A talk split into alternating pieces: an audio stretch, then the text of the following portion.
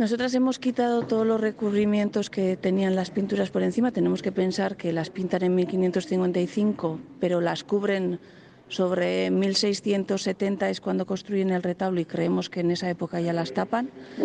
Entonces tenemos 400 años de diferentes capas de policromía que las han cubierto. Hemos quitado todos esos recubrimientos y hemos fijado todas aquellas zonas que tenían peligro de, de perderse.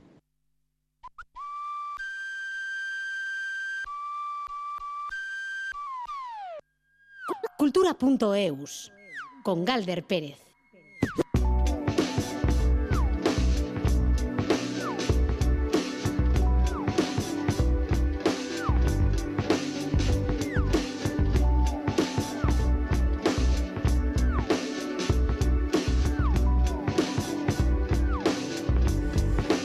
Caixo, a León y siete minutos pasan de las 3 de la tarde. acabamos de, escuchar a la restauradora Maite Fernández explicando parte del proceso de la recuperación de esas pinturas del año 1555 en Beasain, en la parroquia de, de la Asunción, bueno, a consecuencia del ataque de unos insectos en la madera cayó un elemento deteriorado del retablo de la iglesia y entonces se descubrió esta joya renacentista, este importante mural de motivos religiosos. Este es uno de los temas de hoy para la sobremesa cultural de Radio Euskadi con José Ignacio Revuelta y Alberto Zubeldia en la dirección técnica.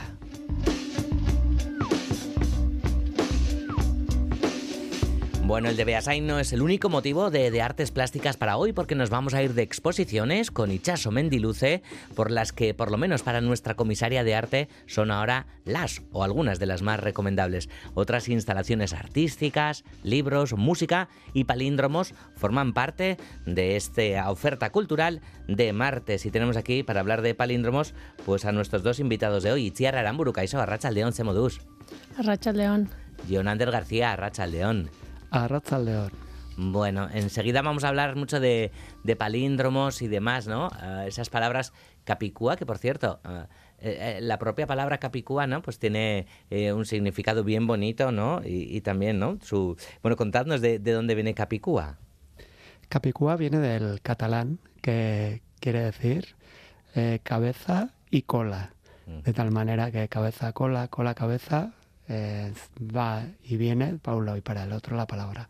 Vale, es, preciosa ya la palabra. Bueno, enseguida vamos a hablar eh, de palíndromos, de palíndromos especialmente en euskera, así que mm, nos aguantáis un segundito y eta, eta ion eta laster batean zuekin de vuelta Ahora vamos con José Ripiau. Cuatro discos son los que publicó José Ripiau. Salieron en CD en su momento y ahora salen en vinilo. Uno de aquellos es Paradiso Cinema, en el que había una colección de canciones, cada una de ellas dedicada a una película. Y esta era A Casa Blanca, de Michael Curtis, Esaida Zue.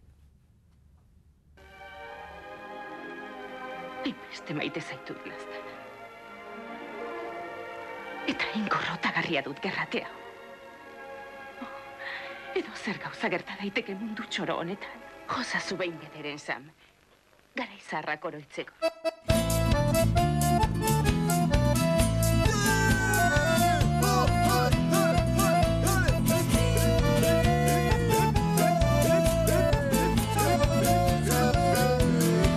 Ezaida zu laguna, gazte izen zer egin ba, asko sobeto egoten da enerrian. Bizi ginen tokian,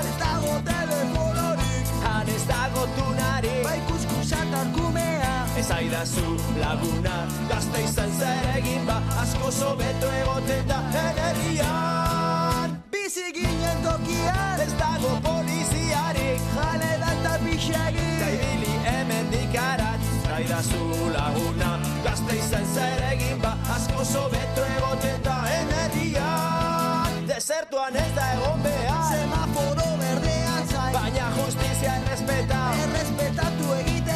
Ezaidazu laguna. Gazte izen zer egin ba Asko sobeto egoten da Energian Ezaidazu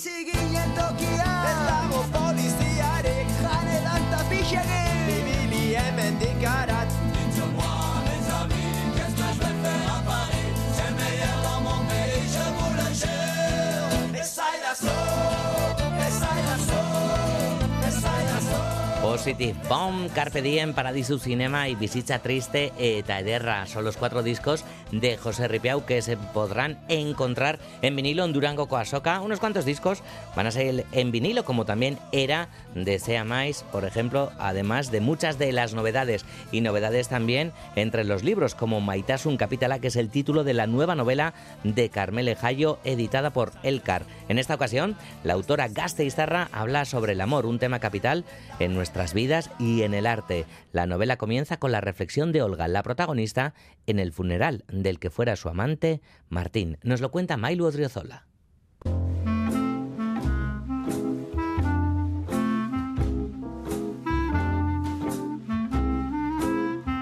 Olga, la protagonista de la novela, es una mujer empoderada, profesora de universidad, que reflexiona sobre la relación de amor que ha tenido con Martín en el funeral de este último. Una reflexión que le lleva a cuestionar su propio comportamiento. Carmela Jayo. Es una novela que comienza en un, funeral, en el funeral de quien fuera eh, el amante de la, protagonista de la novela.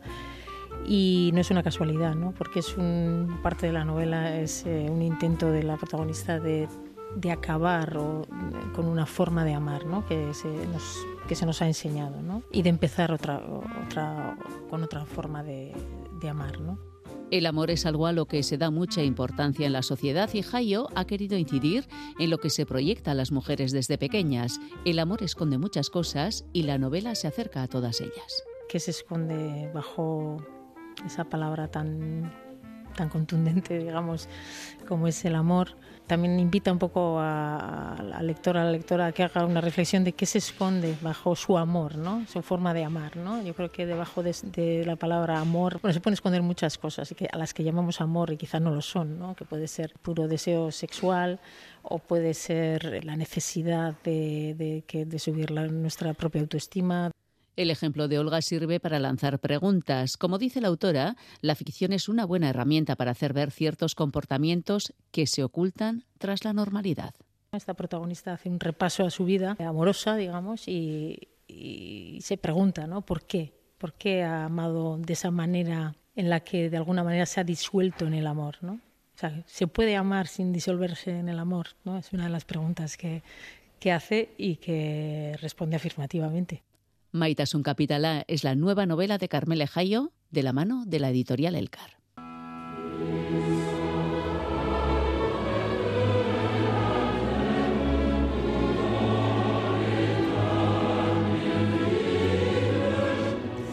Y en la parroquia de la Asunción de Beasain se está llevando a cabo la recuperación de unos murales renacentistas hallados en 2021 durante las obras de restauración del retablo barroco, como decíamos antes.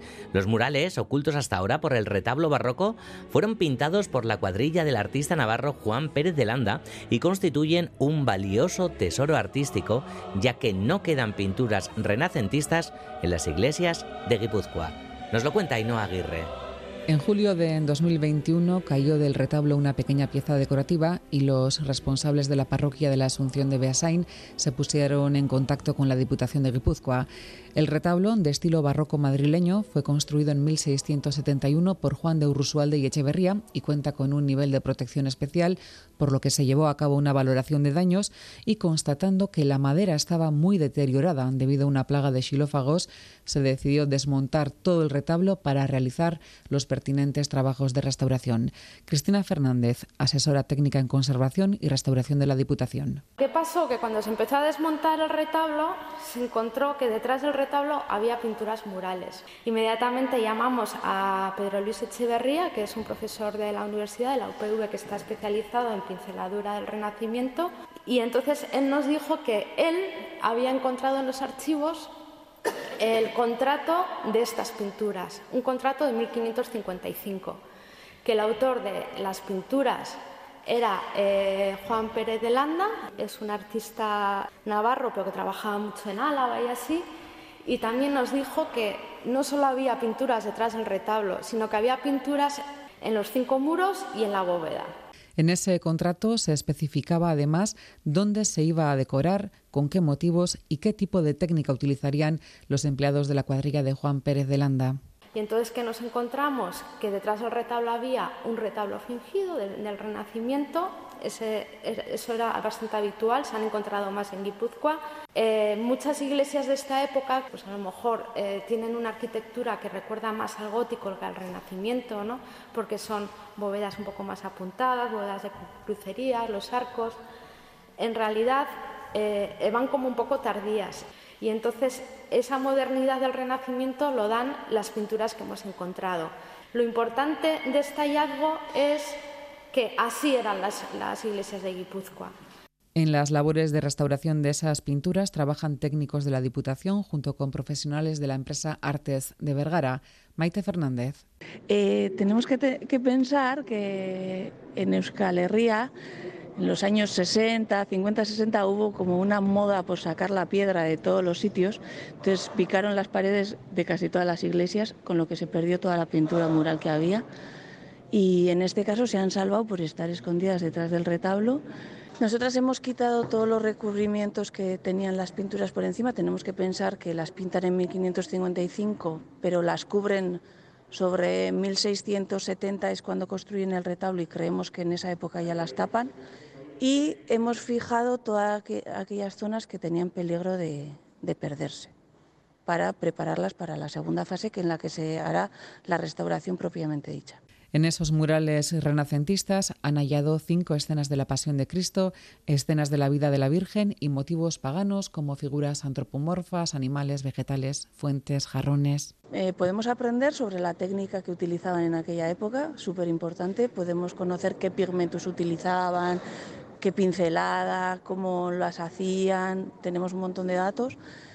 Eh, podemos ver que era una sociedad eh, inculta, vamos a decir, y que todo esto servía a modo de divulgación, ¿no? Para, instruirles en la, en la fe. Por eso esas escenas de la pasión de Cristo y, bueno, pues las costumbres, una vez finalizado todo el proceso y para que la ciudadanía pueda disfrutar de todas las obras restauradas, se han decidido adelantar el retablo barroco tres metros, de manera que también se puedan contemplar las pinturas murales que quedaban ocultas. Las obras finalizarán para el año 2025.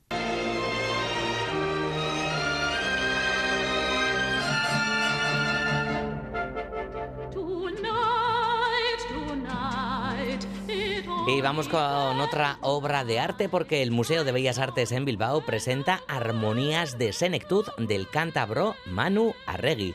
Se trata del nuevo proyecto de las becas Multiverso a la creación en videoarte que desde 2018 otorga el museo y el BBVA. Nos lo cuenta Juan Ramón Martiarena. Armonías de Senectud es una parodia y un ejercicio de desenmascarar los musicales de Hollywood de los años 30 a los 50. Los responsables de esas obras decían que no tenían ningún tipo de contenido político, pero Manu Arregui denuncia a través de esta videoproyección tricanal que el glamour escondía una implantación de un único modelo de masculinidad y feminidad, con separación de roles y fomentando el racismo, el antifeminismo y la antiintelectualidad, como el fascismo de la época. Estas imágenes que he recopilado en las que combino estilos de esos musicales junto a formaciones gimnásticas o militares de la época, se ve claramente que hay una influencia y una filtración de las estéticas de un lado a otro. Las formaciones militares que tanto veneran los líderes totalitarios, la magnificencia, el culto a la juventud atlética, ¿no? la gimnasia, las formaciones geométricas tienen su reflejo luego en Hollywood, también en el caso de los varones la bravura, la masculinidad. El propio título de la instalación proviene de un musical de 1940, Armonías de Juventud, protagonizado por Mickey Rooney.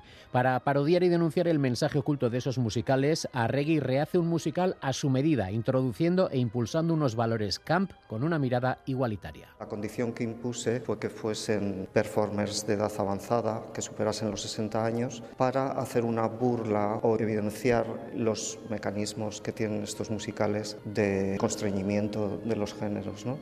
Las bailarinas veteranas con ritmos sincopados y en ocasiones desnudan desafían los estrictos códigos morales establecidos en aquellas décadas y que ahora resuenan nuevamente en las prohibiciones de las grandes plataformas digitales. La videoproyección Armonías de Senectud se podrá ver en la sala 4 del Museo de Bellas Artes de Bilbao hasta el próximo 7 de enero.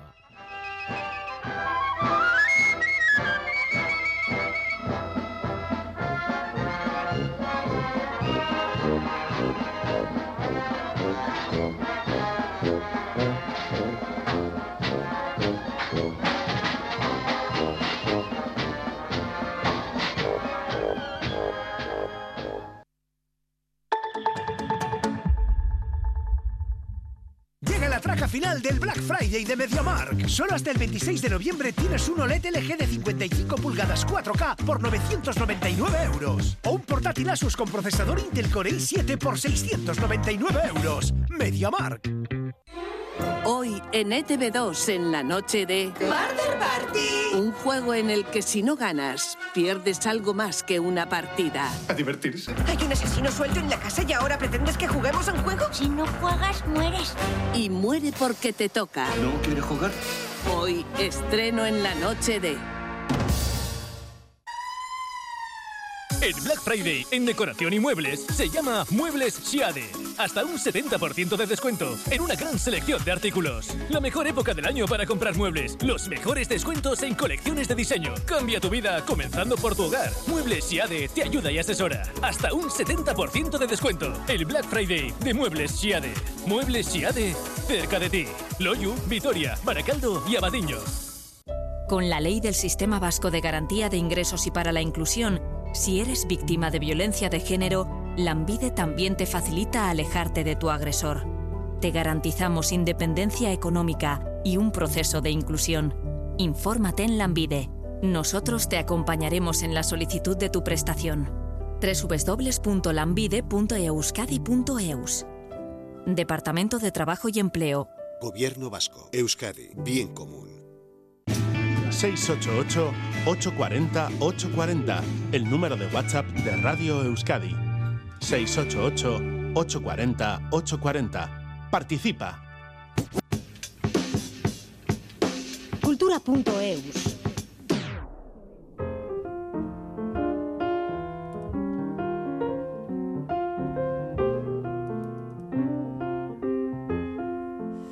Las 3 y 24 minutos de la tarde nos ponemos a mirar a Durango Coazoca con una interesante y divertida propuesta lingüística, artística, o quizás son 303. Por ejemplo, em, si decimos sé verlas al revés, o antes, ya que hablábamos también, ¿no? Desde la parroquia de Beasain y demás, así Mario oirá misa. Bueno, dicho la radio, es aún más difícil que viéndolo por escrito y es eh, lo que es mencionado parte de ese selecto grupo de palabras que se conocen como palíndromos, de estos capicúas que decíamos antes, que se leen igualmente comenzando por el principio o por el final.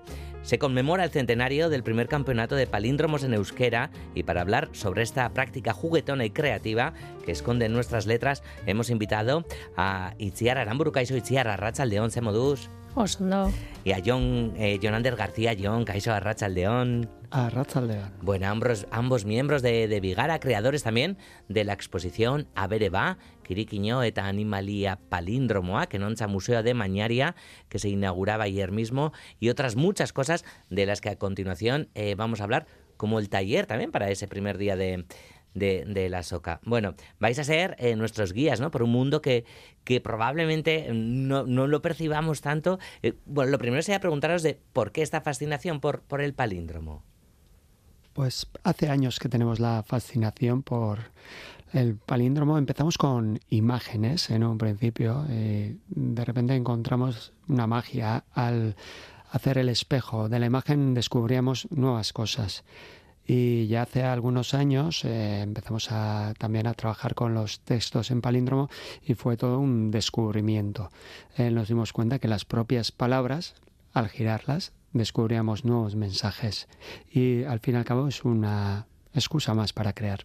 Uh -huh, para crear, ¿no? Eh, en todo aquello que, que, se enmarca dentro de la, decíamos antes, ¿no? El juego, algo juguetón, artístico y demás. Por supuesto, el lenguaje, ¿no? La ludolingüística, ¿no? Uh -huh.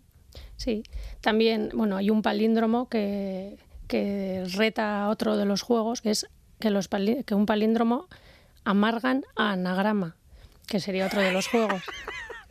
Pero a la editorial hablamos. Ah, bueno, también, también. Anagrama es, se le llama cuando cambiamos las letras de orden claro, una parte de la editorial. Sí, claro, no, pero como estamos aquí con los libros sí, sí. Bueno, hay muchísima tela que cortar, desde luego, ¿no? En cuanto al palíndromo este, este final de año, pero vamos antes a, referirnos un poco a, la esencia de, cómo se crea, porque debe ser buscado o aparece, ¿no? Porque suponemos que, los más sencillos, pues igual aparecen así con un poquito de suerte, con, con la fortuna, pero es que desde luego hay palíndromos premium, ¿no? Que requieren de mentes superdotadas. Bueno, siempre decimos que se trata más de un descubrimiento. Esto es que, como bien decías, ya está en mismo, ¿no? En la propia palabra. Es decir, ama, ya la propia palabra lleva, lleva el palíndromo en sí mismo.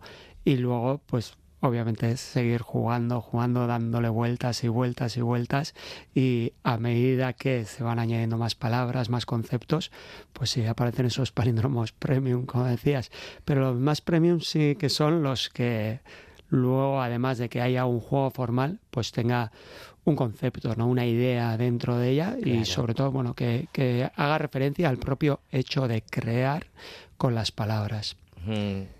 Y y por otro lado, también sucede que, diferentes personas en diferentes lugares y diferentes momentos de la historia ¿no? Eh, han llegado a, cuando son algo corto o algo que es, como decimos, sacar a la luz eso que, tiene la propia palabra, pues como en diferentes lugares se ha llegado a, poner en valor un, mismo texto. Es como, por ejemplo, Atrapa y Aparta, mm. La Ruta Natural, ateo poeta, ¿no? que son igual unos lugares comunes a los que, a los que se ha llegado a la hora de crear. ¿no? Mm, es súper interesante. Claro, aquí podríamos pensar también o preguntarnos también por, por, los idiomas, ¿no? Si, si, hay lenguas más adecuadas que otras para, para los palíndromos, eh, tomando por ejemplo como referencia en las lenguas de, de Euskal Herria. No sé si controláis si es más sencillo en euskera, en castellano o en francés. Desde nuestra perspectiva nos hemos dado cuenta que en euskera, que también es porque donde más hemos jugado, pues sí se encuentran muchísimos palíndromos. Y además nos dimos cuenta que en los nombres de los animales había eh, muchas posibilidades de crear palíndromos.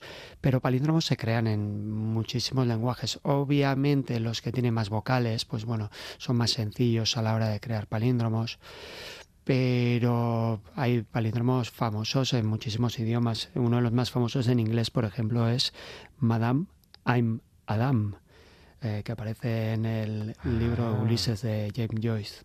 Madame I'm Adán, ¿no? Adán, de... Adán salen más de uno, ¿no? Sí, nada, Adán nada. Adán nada, vale.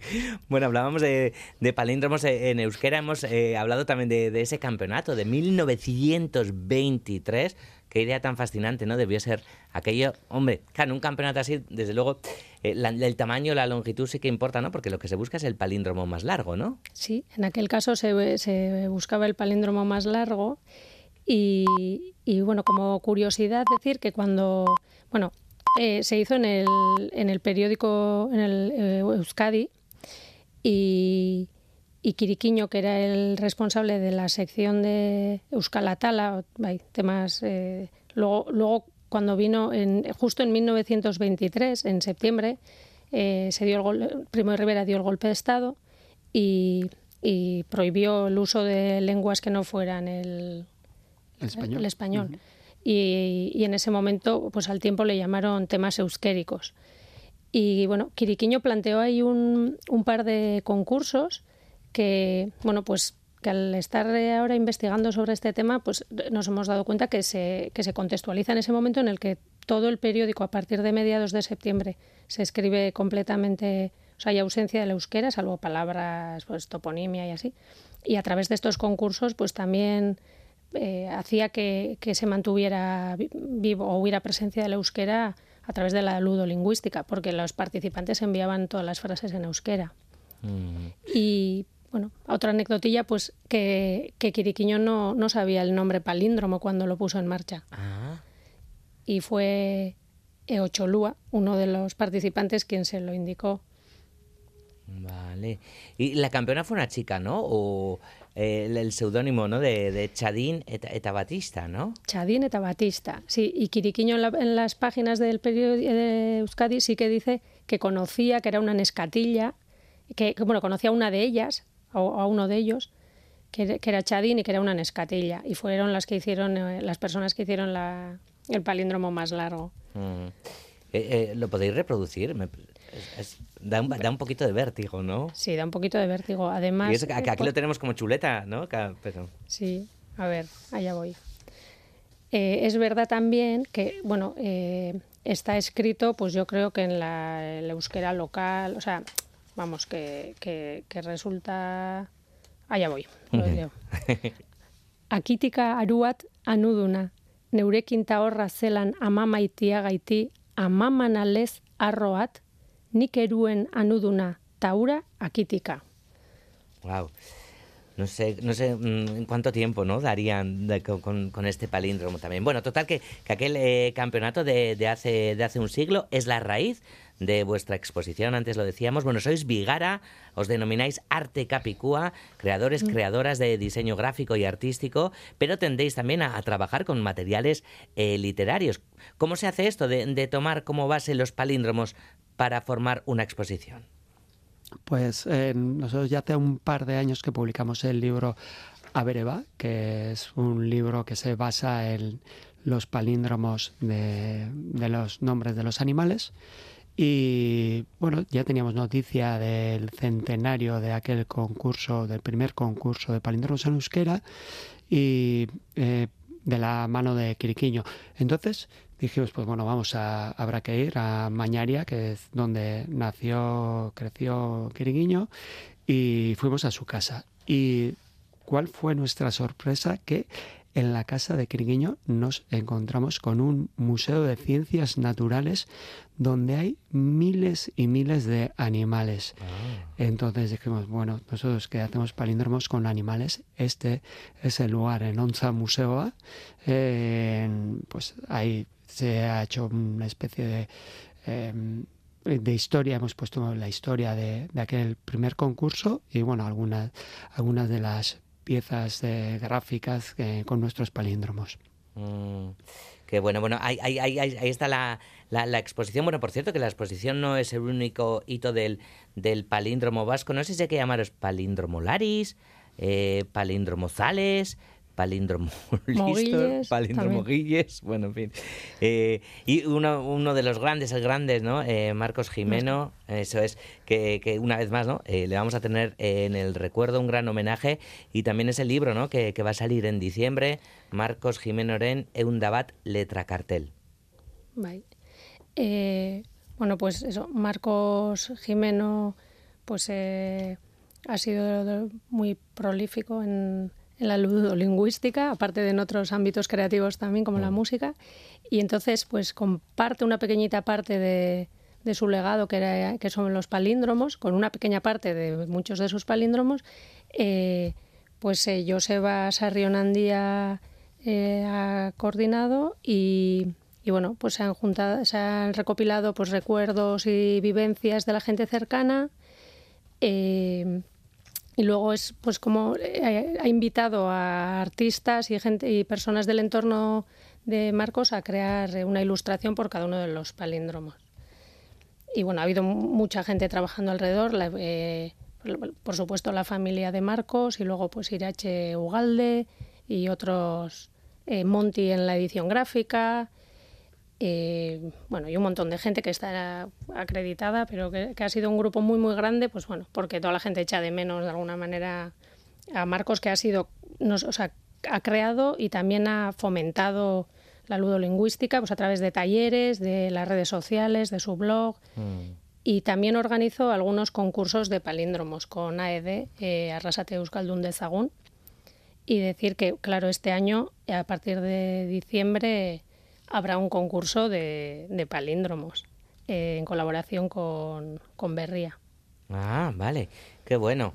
Vale, seguiremos muy atentamente la, la pista Marcos, que era, que era súper querido además, ¿no? En, el mundo de los palíndromos, por supuesto, ¿no? En, todo el entorno también y, en la música y demás, como, como, como decías ahora.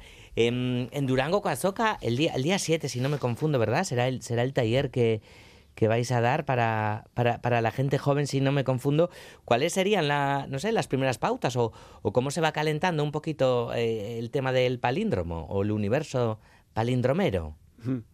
Primeramente, pues hacemos una introducción, una breve introducción al mundo de los palíndromos, un poco la historia de los palíndromos y vamos viendo posibilidades de los palíndromos, tanto de las letras como las imágenes y demás. Y luego, pues bueno, vamos haciendo algunos juegos con las palabras, eh, donde a los participantes del taller pues se les da dando diferentes palabras y, van creando palíndromos con, con esas palabras. Eh, pues hay diferentes ejercicios y uno de, los ejercicios que más suele gustar a la gente suele ser pues bueno los palíndromos que se han creado durante el taller los grabamos y mediante una aplicación especial le damos la vuelta a ese palíndromo y obviamente se escucha lo mismo claro Claro, vale, claro. Aquí en la radio, desde luego, podríamos jugar, ¿no? En la radio un poquito en diferido, ¿no? al tema de, los palíndromos. Bueno, seguro que, también se os ocurrirían un montón de, ideas a ambos, ¿no? Para, para traer a la radio y, poder jugar con los palíndromos, ¿no? Es, lo decíamos que leído parece más fácil, pero es también para, para escucharlos, para oírlos, desde luego, ¿no? La simetría es visual, pero también sonora. Palindromera se es o no se es, ¿no? Bueno, si se busca hacia atrás se encuentra también, ¿eh? Mm. decía, porque por, ir despidiéndonos con un palín. Yo sí quería que, que un hito muy importante este, bueno, empezando en la semana que viene, el 28, y hasta el 28 de abril va a ser la exposición en Euskal Herria Museo de Guernica Lumo con parte de los carteles que están en el libro, que, que se titula Marcos Jiménez en Carteletrack, bueno, no solo carteles, sino también otras piezas artísticas, eh, bueno, en el que también ha trabajado Monty Sarrionandía junto a familia y amigos y otra y bueno, es una exposición colectiva en realidad, porque pues muchos artistas y gente pues bueno, han participado con gusto. Vale, pues apuntamos también esa cita, que son unas cuantas, por lo tanto, relacionadas con, con, los palíndromos eh, estas próximas semanas y también con, con Durango Coazoga como, como epicentro. Bueno, pues yo eh, hago yoga hoy. a mí las muy sencillitas son las que se me dan bien. Itziar Aramburu eta, eta Yonander García, mi ami esker gurean izateagatik, bazuen tailerrean edo izena man barkaut pizkat gehiago ikasteko. Vale. Está bien reconocer reconocer. Dale la vuelta. A reconocer, vale. Cuando estaba desde está bien, digo, vale, vale. Jonander, ¿tienes alguna para despedirte o...? Agur, orua. Se bolita. Bueno, mía, mía, esker bioita, eta besarka handi bat laster arte. Bai, berdin, eskerrik asko. Gero arte, agur. Musu, musu. Musu.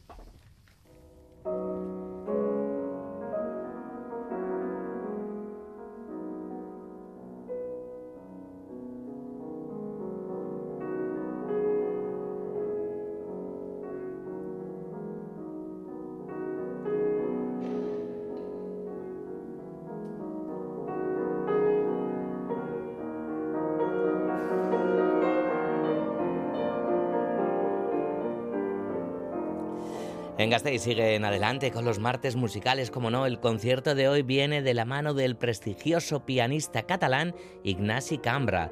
Va a interpretar tres piezas, la sonata número 4 en mi bemol, mayor para piano de Mozart y las tres piezas para piano de Schubert y cançons di Sansens de Montpou. Hay quien dice que Ignasi Cambra habla a través de su piano. Este pianista ha actuado con las orquestas sinfónicas de Barcelona, Miami, Vancouver y también con la del teatro de Marinsky.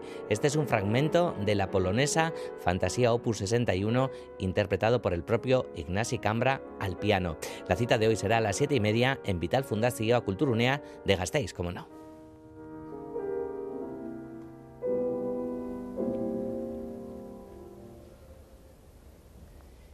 Y con música seguimos del piano a la chalaparta porque este viernes Uchun Chalaparta celebra el 150 concierto de su espectáculo Chalaparta Ucha, un divertido recorrido por los últimos 60 años de historia del instrumento. Y lo va a hacer en una fecha muy especial además porque el dúo también celebra su decimosegundo aniversario y 500 actuaciones en los escenarios. La cita será como decimos este viernes a las 8 de la tarde en la Casa de Cultura de Villaba. Itziar Lumbreras tiene más detalles. Uchun Chalaparta vuelve a subir al escenario esta vez para celebrar un triple aniversario, 12 años de trayectoria, 500 actuaciones sobre los escenarios y el concierto número 150 de su espectáculo Chalaparta Ucha, un montaje que crearon en 2011 con un objetivo claro. Miquel Iturri es miembro de Uchun Chalaparta veíamos la necesidad en ese momento, pero hoy en día también, de contarle a la sociedad, a Chalaparta, de dónde viene, por qué se toca como se toca y sobre todo todos los cambios que han tenido en tan pocos años.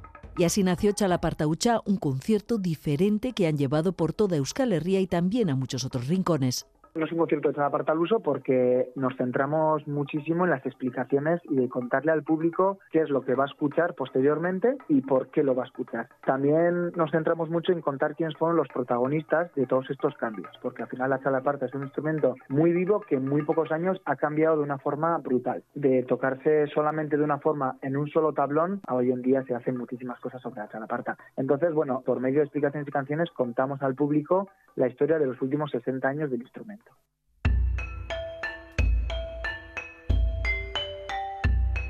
Chalaparta Ucha es un viaje por la historia de la Chalaparta con dos guías de lujo. Es como ir a un museo y ver solamente los cuadros, pero si tienes todo el rato una persona al lado que te explica cuándo se hizo este cuadro, el autor o la autora en qué se inspiró a la hora de usar estos colores, es muchísimo más enriquecedor. Entonces, si el concierto del viernes haríamos todas las canciones seguidas, sería bonito, pero si es que encima les explicamos el porqué de todos los cambios y el cómo fueron los cambios y quiénes hicieron los cambios, ya se convierte en, en una visita guiada al instrumento. Así que es un concierto no solo para los más aficionados, también para todos aquellos que no estén tan familiarizados con el instrumento, pero que disfrutarán tanto como los amantes de la chalaparta un instrumento tan peculiar que muy pocos instrumentos se conocen en el mundo que se tocan entre dos personas y uno de ellos es la chalaparta. Entonces, para el público en general, también para la gente que toca algún instrumento, poder disfrutar de dos personas tocando siempre a la vez sobre un instrumento, a veces de madera, a veces de piedra, a veces de plástico, a veces electrónico, creo que todo el mundo disfruta. El que le va más por la música, por la música, el que va más por la historia, por la historia y el que va más por pasar un buen rato, pues también disfruta. El concierto número 150 de Chala Partaucha de Uchún este viernes en la Casa de Cultura de Villaba.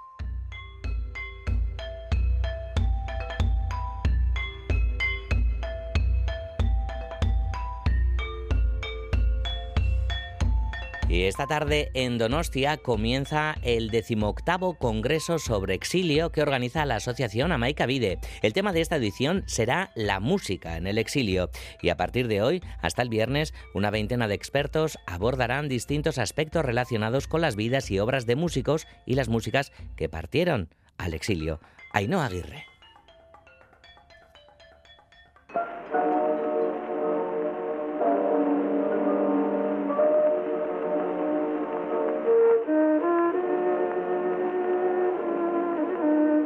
La guerra ha terminado.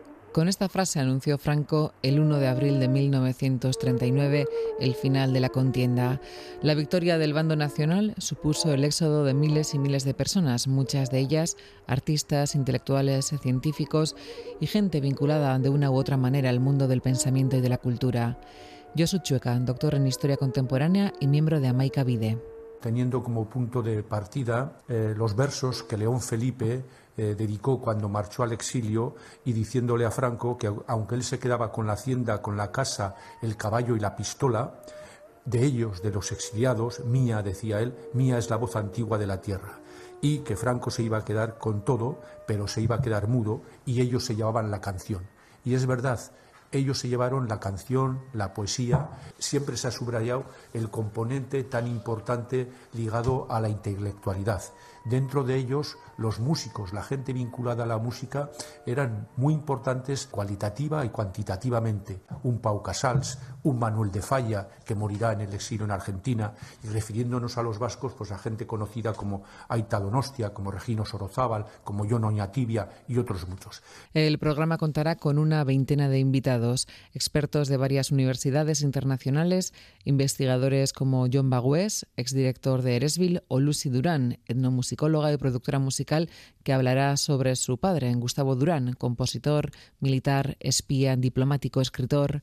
Representantes de siete universidades, universidades de Estados Unidos, de Francia y de las universidades del Estado español, entre ellas la Universidad del País Vasco, y una buena pléyade de investigadores eh, sobre estos temas de música, historia de la música o de la música o de la musicología, y tres eh, actuaciones complementando o eh, ilustrando esto que serán la conferencia concierto de Melina Burlot y Óscar Alegría, el siguiente día será una eh, actuación en base al coro republicano de Vitoria Gasteiz y también habrá una lectura dramatizada de textos en base al aula de teatro, el aula universitaria de investigación teatral de la Facultad de Letras. La mayoría de las ponencias tendrán lugar en la Biblioteca Carlos Santa María de la UPV Euskal Herriko Unibertsitatea, pero el acto de apertura de esta tarde se celebrará en el Salón del Trono del Palacio Foral.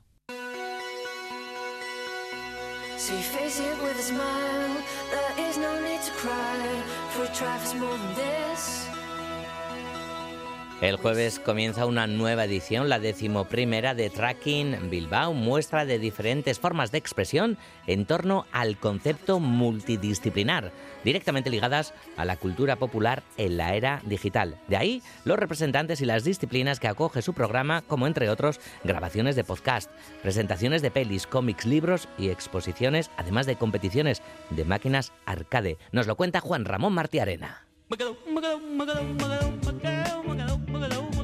Tracking Bilbao es un certamen que muestra múltiples posibilidades del cruce de medios y la utilización de la red como fuente de inspiración y agente de distribución. El cineasta Borja Crespo es el director de programación de Tracking Bilbao. Necesita a todos aquellos y aquellas creadores y creadoras que de alguna manera dan a conocer su trabajo a través de Internet, de ahí la idea de cultura de Internet, y se expanden más allá. Es decir, quizás su popularidad alcanzada en las redes sociales alcanza una monetización o una mayor rentabilidad a todos los niveles, como autoestima, como formación personal o profesional, en otros ámbitos en otras disciplinas. De ahí que tengamos esta variedad de artistas acompañándonos, desde artistas musicales, influencers, youtubers, gente que está detrás de podcast, dibujantes de cómic, artistas de todo tipo. ¿no? Por tanto, la programación del certamen es muy variada. Por ejemplo, están programadas varias grabaciones en directo de podcasts, como un episodio de Simpatía por la Industria Musical de Carlos Galán de Subterfuge, que entrevistará a Roberto Mosso, de Benetan Sabis de Aitziber en Grados y Male en Altuna, o de Reinas del Grito de Desiree de Fed. Otro podcast interesante, bastante reconocido, sobre todo en el ámbito del feminismo, que es Reinas del Grito. El nombre lo coge precisamente del libro homónimo escrito por Desiree Fed, que es la directora y la conductora de este podcast. Desiree Fed es una periodista cinematográfica con amplia trayectoria que, entre otras cosas, forma parte del equipo de selección de películas del Festival de San Sebastián. Y estará entrevistando a la escritora Eider Rodríguez. Se presentan dos películas que todavía no tienen un largo recorrido, Que os reviento y La mesita del comedor.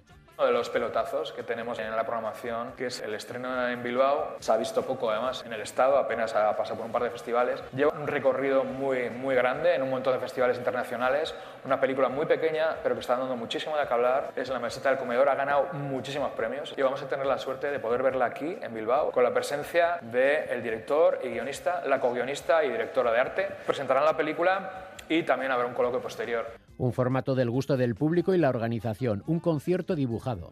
Un concierto dibujado. Y bueno, pues nos visita Albert Plan, un músico más reconocido, pero que últimamente está llamando especialmente la atención en el medio audiovisual como actor. En la serie La Mesías de los Javis es una de las grandes sorpresas. Estará haciendo uno de sus shows musicales y en paralelo, un formato que nos gusta mucho, tenemos precisamente a la autora Mame Moreu y al propio Maron Trialgo dibujando en directo, ilustrando las canciones de Albert Prat. Podremos estar viendo lo que hacen gracias a una cámara que recogerá sus movimientos y estarán proyectándose en la gran pantalla aquí en la sala BDK. Otro evento llamativo, exposición y campeonatos de máquinas arcade. El 25 se va a liar parda aquí en Sala BBK porque vamos a tener una exposición sobre juegos de arcade, sobre videojuegos y va a haber diversos campeonatos.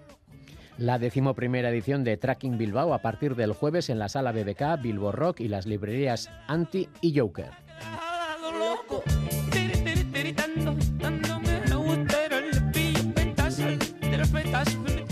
Joker, que por cierto, la semana que viene recibirá ese premio a la librería cultural del año. Bueno, desde el jueves, el Tracking Bilbao, pero desde hoy mismo se pueden visitar un montón de exposiciones. A todas ellas nos vamos, algunas de ellas por lo menos, con nuestra comisaria de arte favorita, Ichaso Mendiluce, Caiso Ichaso, Arracha Aldeón. Arracha Aldeón, Galer. Que te pillamos a ti currando. Ah, muy bien, te pillamos currando una expo, digo. No, vamos a hablar de, Me- me- de tu libro ahora. en otro momento, cuando esté montada ya. Vale, vale, ten cuidado, ¿eh? No te nos caiga. no, otra vez no. No, no, otra vez no. no. Bueno, y- eh, que, que Pero vamos a... bueno, hilamos bien, ¿eh? Porque eso de dibujar las canciones de Albert Pla va unido un poquito con lo que tenemos, no está mal. Claro, pues, pues No cuéntanos, Ichaso, ¿qué, qué tenemos para, para, para esta semana en cuanto a exposiciones? Pues mira, vamos a, a dibujar un poco en el aire. Porque se acaba de inaugurar Gego en el Guggenheim en Bilbao. Es una exposición que yo tenía muchas ganas de, de verla, la verdad. Eh, os presento un poquito a Gego, por si no la conocéis. Ella es hija de un banquero judío alemán, se llama Gertrud Gottschmidt, pero bueno, es más conocida sobre todo en el mundo del arte como Gego. Ella se forma en ingeniería y arquitectura y, y tras la extensión del partido nazi, pues ella se ve obligada a, a emigrar, como otros muchos, y bueno, consigue el, el visado para, para ir a Venezuela, ¿no? Cuando casi toda la su familia viaja a Londres.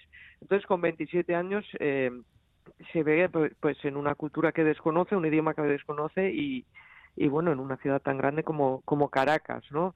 Poco antes, además, del, del comienzo de la Segunda Guerra Mundial.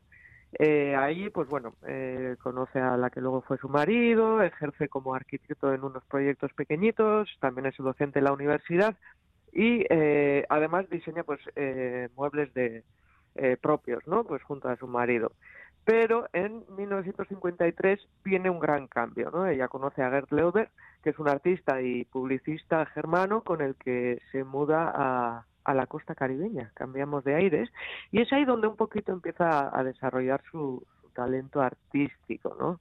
Eh, comienza un poquito a florecer, cúmulo de, de situaciones vividas ya, o, o, bueno, intereses que ella ya tenía de antes, pues, pues comienza a crear obra. Entonces, los años 50 son muy confusos en Venezuela, está la dictadura, pero a la vez es un momento de mucho crecimiento económico y en el arte viene el, el auge del movimiento cinético, ¿no? que bueno, luego ha tenido mucha mucha representación, sobre todo ma- masculina, porque aunque Gego eh, nunca formó parte de este movimiento, sí que es verdad que, que es en esa época en la que empieza a exponer, ¿no? Y por lo tanto está pues muy influenciada por por ese entorno que le rodea. Eh, en los comienzos eh, podemos ver alguna referencia incluso a- al cinetismo, pero pronto empieza a, a acercarse más a la abstracción geométrica, ¿no? al dibujo y sobre todo eh, a la línea, ¿no? esa línea que va a estar muy presente en todo su, su desarrollo. La exposición, que es, es pequeñita, pero la verdad es que es muy gustosa, eh, presenta parte de ese, de ese desarrollo, ¿no? desde sus dibujos en el, en el aire tan famosos hasta sus líneas paralelas o las esculturas en las que podemos ver el otro lado. ¿no? Eh, eh, por eso decía la similitud un poquito con lo, con lo que estaban diciendo de Albert Pla y pintar sus canciones, pintar en el aire.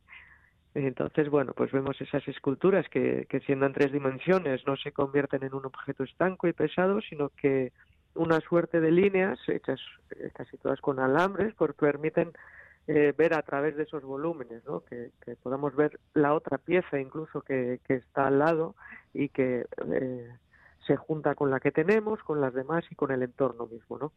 Junto con los dibujos, pues también realizados con, con trazos hechos de alambre que cuelgan de las paredes, que, bueno, si nos alejamos pueden ser esos trazos, esos pequeñas líneas de, de, un lapicero o un rotulador, pero cuando nos vamos acercando, pues vuelven un poquito los alambres y, y también pues eh, objetos cotidianos, ¿no? Cachos de percha o bueno, pequeños eh, objetos que ella va insertando en, en esos dibujos eh, en tres dimensiones.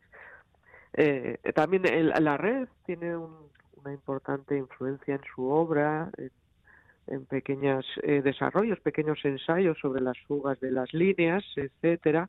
Y, y bueno, eh, sí que es verdad que, que hay un rincón pequeñito dedicado a, a, a su escultura pública, ¿no? Con fotografías y planos y demás.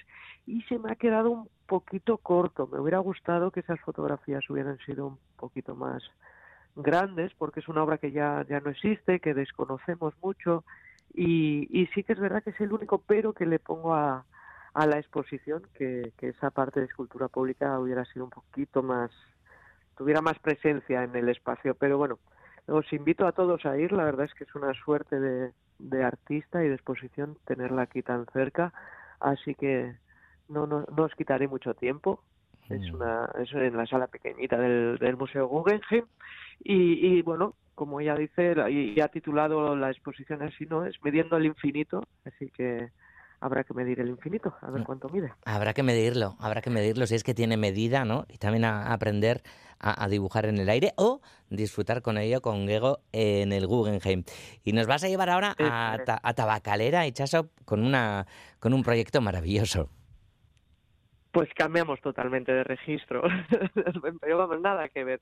Nos vamos a Tabacalera, eh, no sé si habéis tenido ocasión de ver alguna vez la actuación de Charanga Urreta Vizcaya, eh, es una charanga de vientos y, y no es una charanga al uso, ¿no? sino que más bien es una actuación performativa allí donde estén. Ellos eh, utilizan el, el cuerpo, la idea, la música, el concepto y, y todo a la vez, pues bueno, siempre generan unas actuaciones muy performativas, ¿no? Casi más cerca del arte que, que de, la charanga en sí misma. Eh, probablemente se deba quizás a la relación que, que parte de sus integrantes eh, tienen con el arte, pero bueno, también es verdad que tendemos a encasillar todo en un mismo apartado y, y cada vez nos damos más cuenta de que todo está más mezclado, ¿no? Eh, eh, bueno, en esta eh, en esta ocasión están en, en el proyecto Escala de Tabacalera, ya sabéis ese proyecto que hacen en la escalinata de entrada y que bueno siempre tiene relación con, con proyectos sonoros eh, realizados expresamente para para ese, ese espacio, ¿no? Eh, este espacio se caracteriza por su musicalidad y se presenta eh, bueno, siendo un espacio de tránsito, ¿no? Como una instalación, pero una instalación que vamos a ir descubriendo día a día porque han realizado 11 composiciones, entonces eh, van van a ir emitiendo cada una de ellas cada día, ¿no? Eh, hay un calendario que lo podéis ver allí eh, por si queréis visitarlo varias veces y así cada experiencia pues va a ser diferente. Eh, se titula eh, Sortía de Chan, Tumbar el 8 y la verdad es que suena muy bien. Entonces, os invito a que el día 29, que, que ellos bueno van a hacer un- una presentación del proyecto, os acerquéis, porque, bueno, no sé, nos van a explicar un poquito cómo han utilizado esta vez el sonido, ¿no? Porque se trata de, de una musicalidad grabada, cosa que no es habitual en, en ellos. Entonces, bueno, pues eh, ya veréis cómo, cómo todo eso ha creado un ambiente, pues, como poco peculiar. Mm, Qué bueno, pues eh, Charanga Urreta Vizcaya participando en el proyecto Escala de, de Tabacalera con este Sorchia Chan. Bueno, seguiremos con mucha atención a esa conferencia de- del día 29 y seguiremos con mucha atención, como no, también las nuevas recomendaciones que nos traiga Itxaso Mendiluce, nuestra comisaria de arte favorita a Cultura.eus de Radio Euskadi. Itxaso musu handi bat, eta animo lan horrekin. Jardín. Bai, laster Bai, arte. mila esker. Zaindu itxaso. Aio. Behar arte guztioi ondo izan, mañana vuelve Cultura.eus después de las 3.